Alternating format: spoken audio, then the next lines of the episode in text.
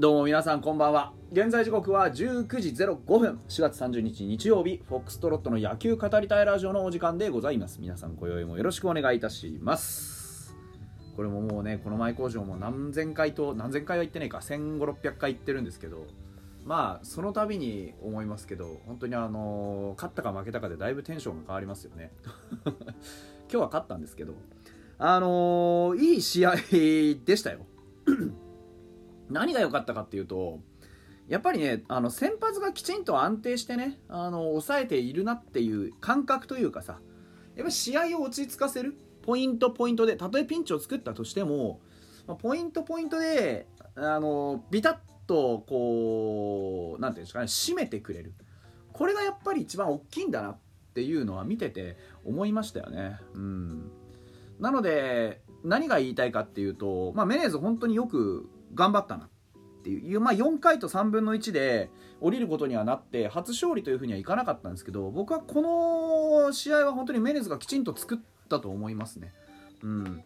やっぱりあのー不運な当たりからのね崩れだったのでメネズもだからあのーどうしようもないことになる前に下げたあ監督の指示っていうのも非常に的確だったなと個人的には思っています。まあ、あと3分の2ぐらいなんとかなったんじゃねえのって思う気もあるけど、まあ、この試合を勝つことの方がメネズにとっては後ろにつながるかなっていう感じがありましたよね。ここを無理やりにね、あのー投げさせて同点とかまで行くよりかは、うちそういう展開になるとちょっと弱いのでね。うん、ただ、あのー非常に厳しいシーンだったじゃないですか。宮内くんが上がった シーンもね。うんあのシーンをしっかりと1失点でしのぎ切った宮内くんは今日の MVP じゃないかなと思いますね。正直ね際どかったと思う。だからねあのここのイニングこの5回の表っていうイニングをこうしのぎ切ったベンチワークに僕は注目したいですよね。うん。まずそのねえー、と栗原はいいじゃないですか打ち取ったから。で増田のこうライトへのポテンヒットっていうのが本当にラインのねオンザラインで本当に白煙が上がったんですよポンって。あのラインの上にねポンと押してんであれはねあのその後矢沢君が言ってましたけどあれは別にまずい守備でも何でもないんですよ。あれをあのーなんて言うんでしょうこうなんだろうな追い切るかうーん緩めてワンバン処理するかっていうのって本当に際どいと思うんです。どっちがどっちにどうなってもそこまで攻められるもんじゃないんで。だからあれをねあの後逸するのは一番ダメじゃないですか。長打になっちゃうからね。だから飛び込めなかったと思うし気軽にね。うん。であれが、まあ、ファールグラウンドで取れるボールかどうか判断する。もしくはそのなんて言うんでしょうね。あのえーワンバンで処理してどっかでさせるかどうかみたいな判断をするのも非常に難しかったと思うんで。あそこは矢沢君はむしろベストな選択肢だったんじゃないかなと思いますね。うん。でまあそこに対してねあの宮内くんが最終的に上がってきたわけですよ。増田の後中村晃今宮にねポンポンとこう塁を重ねられてしまって一死満塁になってしまったんですよね。で今宮のセーフティーバントも非常に良かった。あ全然頭になかったですからね。でそこに来てまずその代打が出てくるわけですよね。で甲斐に対して代打がリチャードだよと。でリチャードのを見て投手交代をしてメネズから宮内にするよというのがあって代打の代打に柳町が出てくるわけですね。で柳町が出てきて、えーここは正直なところあの打たれるんですよ。でシングルヒットで済んだのは良かったと思う。でこれなんでシングルヒットで済んだかっていうと高めの強い球をこう押し込んでいったからですよね。本当はねもうちょっとインコースに配球して空振り狙うつもりだったんですけどちょっとシュート回転してね外に向かっていってしまったもんであの打たれてしまったんですね。ただあの長打にならなかった。あのバットをかぶせてね、えーすごいライナーで飛んでいった分だけ球足が速かった分だけ長打にならなかった。で同点に追いつかれなくて済んだっていうのがここが分水嶺だったと思うんですよ。ここでうまくねツーアウトまで持っていけた。あ違う違う違うあのツーアウトじゃない一死までねあの一死の一つで済んだっていうのが本当にね危なかったんですよここがねあのー2点入ってたらマジでこの試合ガタガタって崩れてたと思うんで宮内くんの場面かってちょっと思ったんですけど、まあ、宮内くんの場面でしたね。うん、で、この後ね、うあの、うまかったのが、あのストレートが中心の配球になっている、あのキャッチャーのね、アリエル・マルティネスの様子を見た、あのなんていうんですか、えー、ベンチがね、キャッチャーを切り替えたんですよね。これ、ちょっと、エポックメイキングというか、やっぱりあの、何をどう把握してるかってあるじゃないですか。もうね、ストレート中心のとかもストレートしか投げさせてなかったんですよ。だから、あの、あ、これもストレート以外ねえんだなって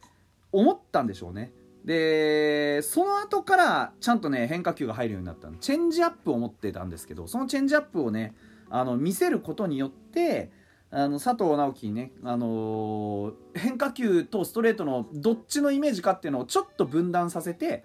で、あのインコースのストレートを詰まらせることに成功したんですね。これも大きかった、外野フライでもダメなシーンだったんでインサイドの突き方っていうのは非常に大事だったんですよ。なんですけど3球目に低めにチェンジアップを落としたおかげで、あのー、インコースのアウトコースの低めとインコースの高めの距離がぐっと伸びたんですね。見た目の距離が。あの目線がね伸びたおかげでインサイドにちょっとやっぱり詰まるポイントが生まれた。そこをつくことができた。っていうのが非常に大きかったですよね。うん。まあ、いずれにせよそういうこともあってこの、あのー、えー、このイニングを1失点でしのげたことによって次の回ですよね。矢沢浩太。いや矢沢浩太のホームラン。もう完璧な当たりでしたからね。完璧な当たり。もうあのー、なんていうんですかね。打った瞬間当たった瞬間これだっていう。これ以外ないっていう。2階席飛び込んでいきましたからねライトさんのね。なので、えー、そういうことでですねまあ、矢沢のプロ初ホームランも生まれましてようやく見れましたね、うん、なんかねここ最近もいい振りしてたんで僕は全然心配してなかったんですけどこれだってさあのー、上川端とかがね打率低くて苦しんでるのを見たらさやっぱり、あのー、矢沢がね打席数少ないとはいえね2割4分打ってこれだけ貢献してるのって僕素晴らしいことだと思いますよ。ルーキーですよ彼。ね奈良間もそうですけど。本当にねよく頑張ってる、うん、この奈良間とね、えー、矢沢のねルーキーコンビそれにねあの今2軍で怪我でね調整してますけどあのー、金村君とかっていうのを含めていくとやっぱ今年のね去年の、まあ、夏のねドラフトマジで当たりでしたよね。大当たりだったよね。うんと思いますわ。うん。であのアルカンタラのホームランアルカンタラも触れてますね。ああのなんか軽く振るような感じでホームランになるじゃないですか彼。彼の場合はねやっぱりあのボールの捉えどころを前に置くあのピッチャーマウンド側に置くとやっぱああいう当たり出てくるんですよね。変にねあの引きつけて打とうとかするとダメなんですよ。だからあの力感なく前さばきでポーンと振ってる時が一番いいです、うん、なのでアルカンタラもね今年もしっかりとやってくれると思いますし、うん、本当に、あのー、信頼できますね。でピッチャーに関しては、まあ、堀君がね、あのー、本当この間の3連発食らったの以来にようやく出てきたんですけど、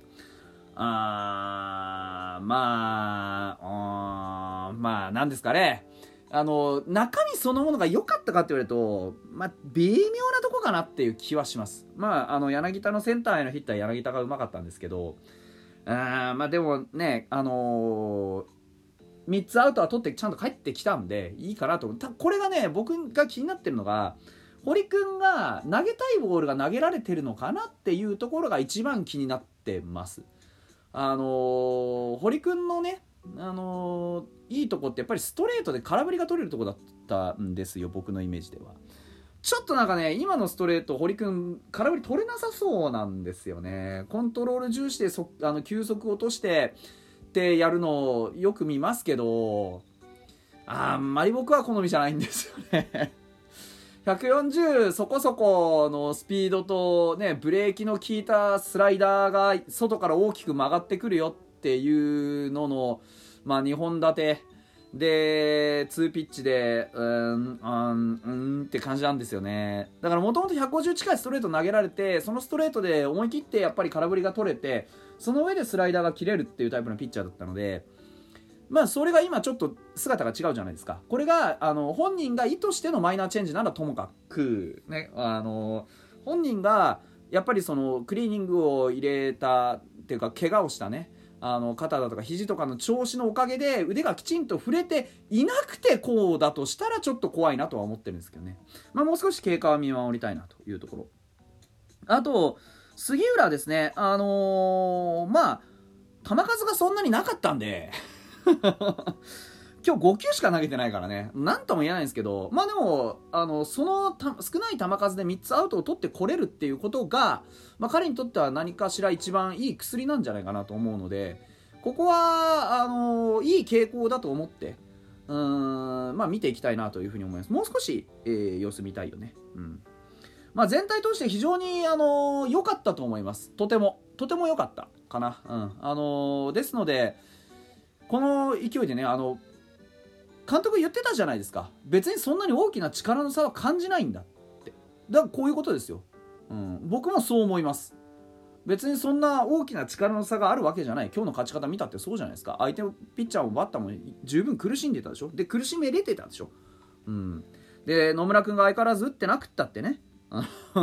勝てるわけですよ。だからそんなに悲観することないです。これでねソフトバンクとのあの勝ち星の差も一つになりましたから。しっかりとね、えー、一戦一戦目の前の、ね、試合を勝ってそして、えー、スコンを満員にしていきましょう。ということで今日はここまでです。それではまた明日。